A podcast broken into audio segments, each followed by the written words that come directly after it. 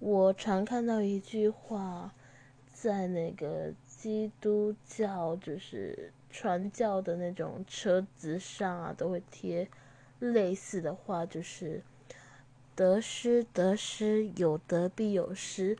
或许你们听起来觉得这句话非常的简单，并且平凡无奇。不过这句话在职场上会对你有很大的帮助。